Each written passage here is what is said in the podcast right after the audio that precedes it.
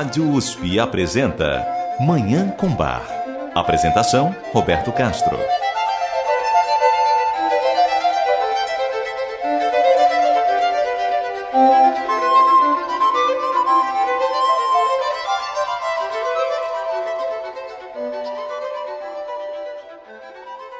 Muito bom dia, está no ar Manhã com Bar programa dedicado à divulgação e à contemplação da música maravilhosa do compositor alemão Johann Sebastian Bach, o Divino Bach.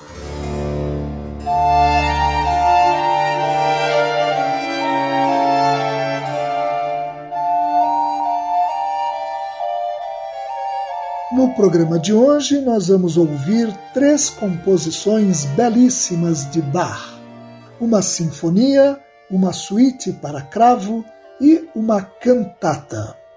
A propósito da cantata, nós vamos fazer algumas considerações sobre um tema a respeito do qual os biógrafos de Bach e historiadores da música não chegam a um acordo: a relação entre Bach e o Iluminismo, esse movimento intelectual racionalista que marcou profundamente a Europa na época de Bach, o século XVIII. Para alguns especialistas, Bach não foi influenciado em nada pelo Iluminismo ou pela Aufklärung, o termo alemão para designar esse movimento. Para outros especialistas, o espírito da época está evidenciado no racionalismo da arquitetura musical de Bach. Ao que parece, como vamos constatar, a música de Bach constitui uma perfeita síntese entre o iluminismo e a contemplação, entre o racionalismo e a devoção religiosa, colocados a serviço da busca pela perfeição da arte musical. Eu desejo a todos os nossos ouvintes uma maravilhosa Manhã com Bar.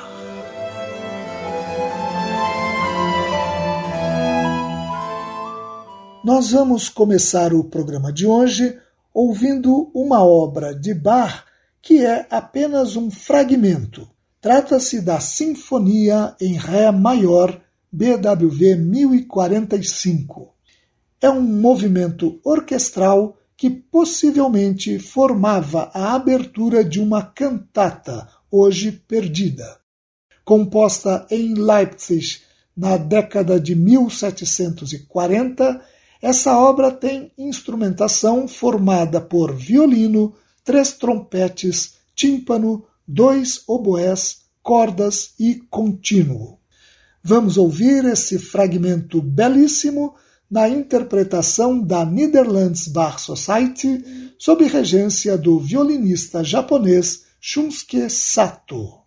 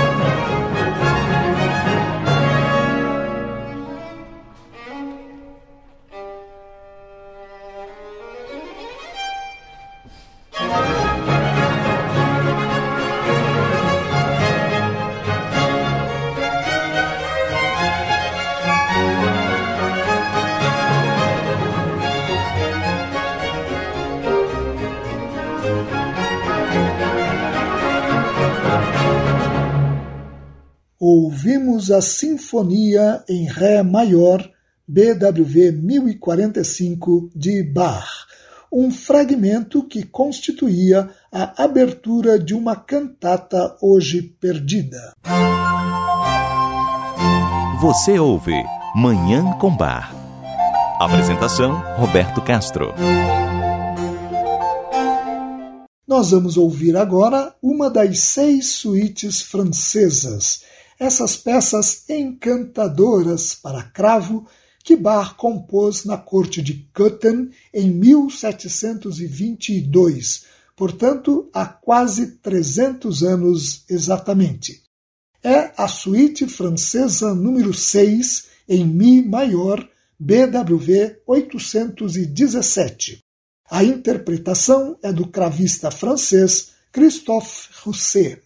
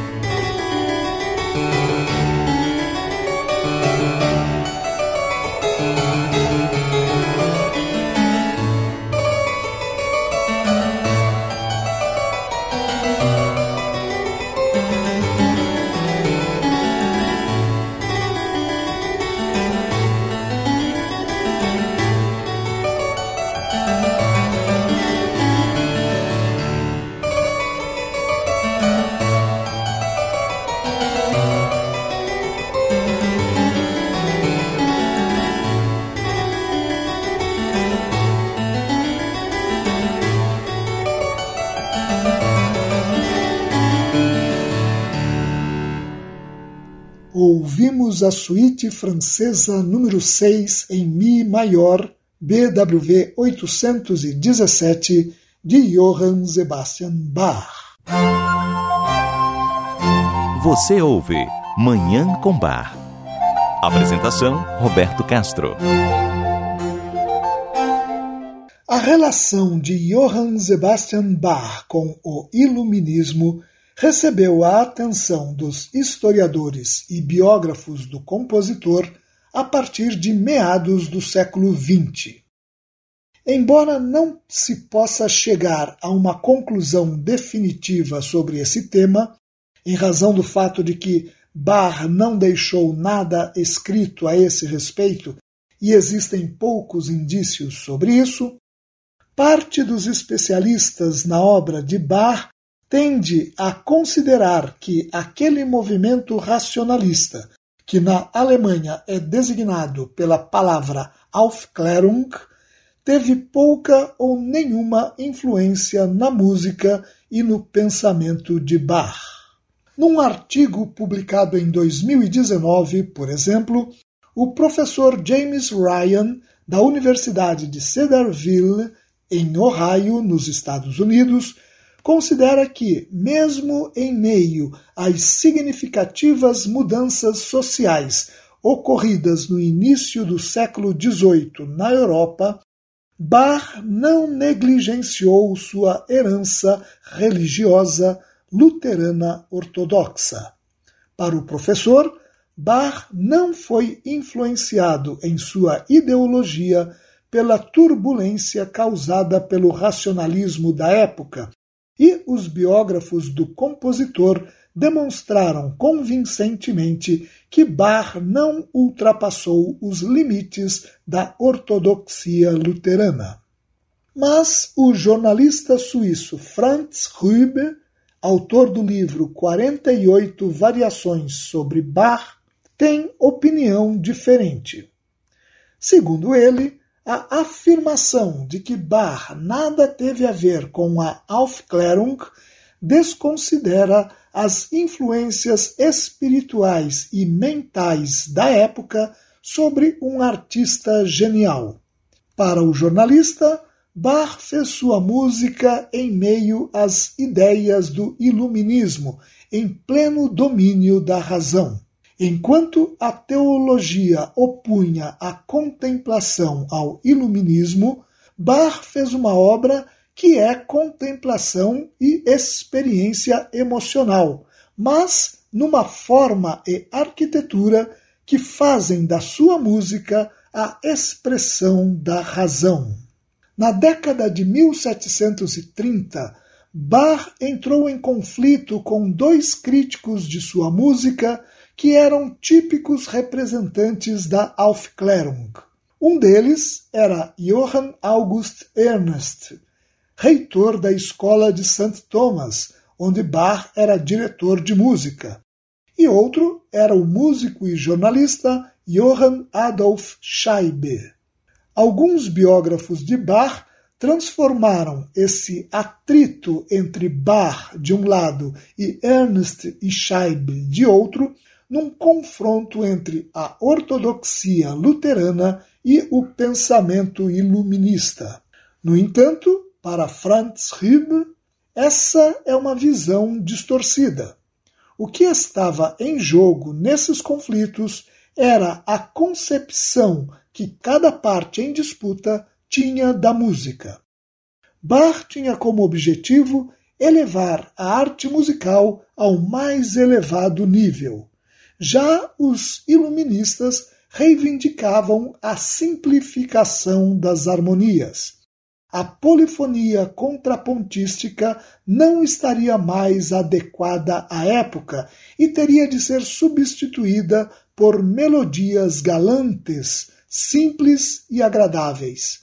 O compositor teria que levar em conta os interesses da assim chamada opinião pública a música galante transformou-se em palavra de ordem, passou a ser necessidade e exigência de uma ampla camada da população, como descreve Franz Hübbe.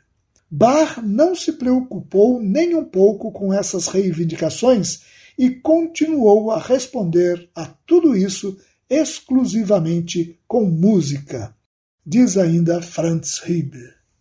Seja como for, nós podemos verificar na música de Bach essas diferentes tendências à racionalidade artística e à contemplação religiosa colocadas a serviço da busca pela perfeição da arte musical. Exemplo disso é a cantata Tritt auf die Glaubensbahn, Anda na Estrada da Fé, BWV 152, composta na corte de Weimar e apresentada pela primeira vez em dezembro de 1714.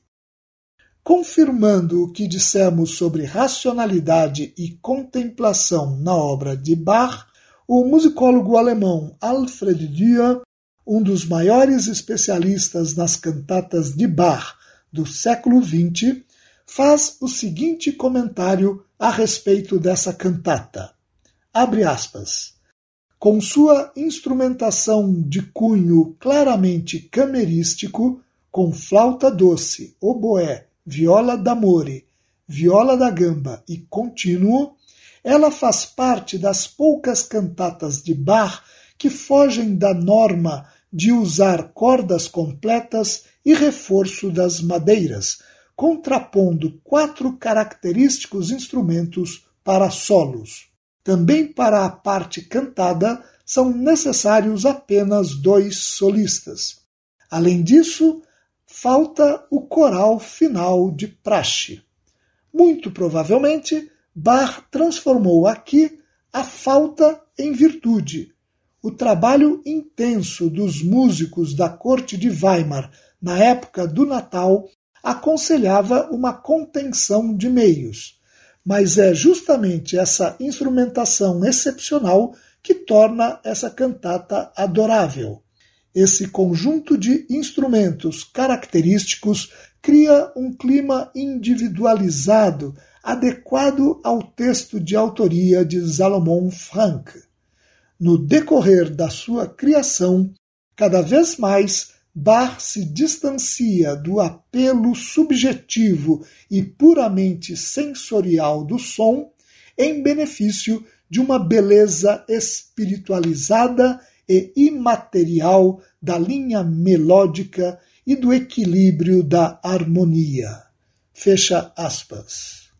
Vamos ouvir essa cantata belíssima, a cantata Tritt auf die Glaubensbahn, Anda na Estrada da Fé, BWV 152, de Johann Sebastian Bach, que tem seis movimentos, começando com uma sinfonia, seguida de duas áreas e dois recitativos, e concluindo com um dueto entre as vozes soprano e baixo.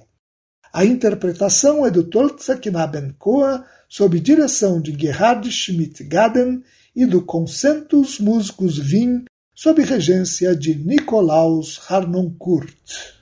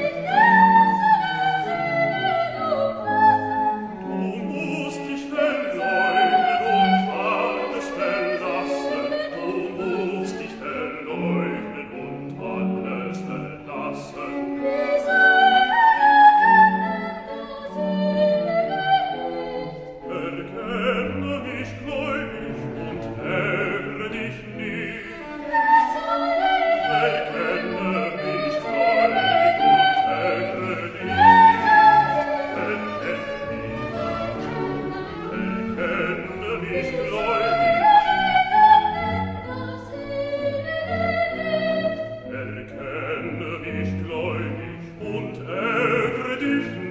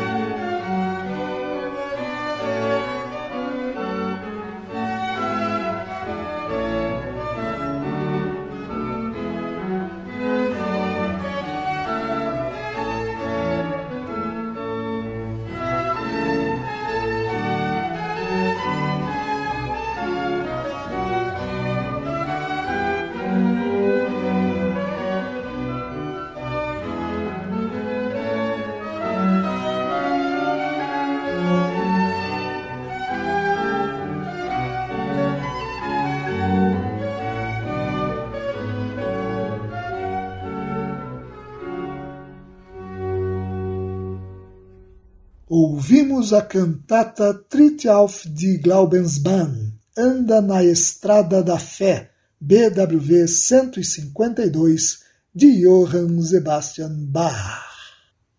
E com essa obra maravilhosa, nós encerramos o programa de hoje, em que ouvimos três encantadoras composições de Johann Sebastian Bach, o Divino Bach. Muito obrigado aos nossos ouvintes pela audiência e ao Dagoberto Alves pela sonoplastia. Eu desejo a todos os nossos ouvintes uma maravilhosa Manhã com Bar.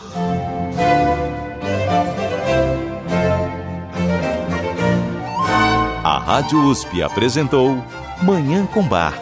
Apresentação Roberto Castro.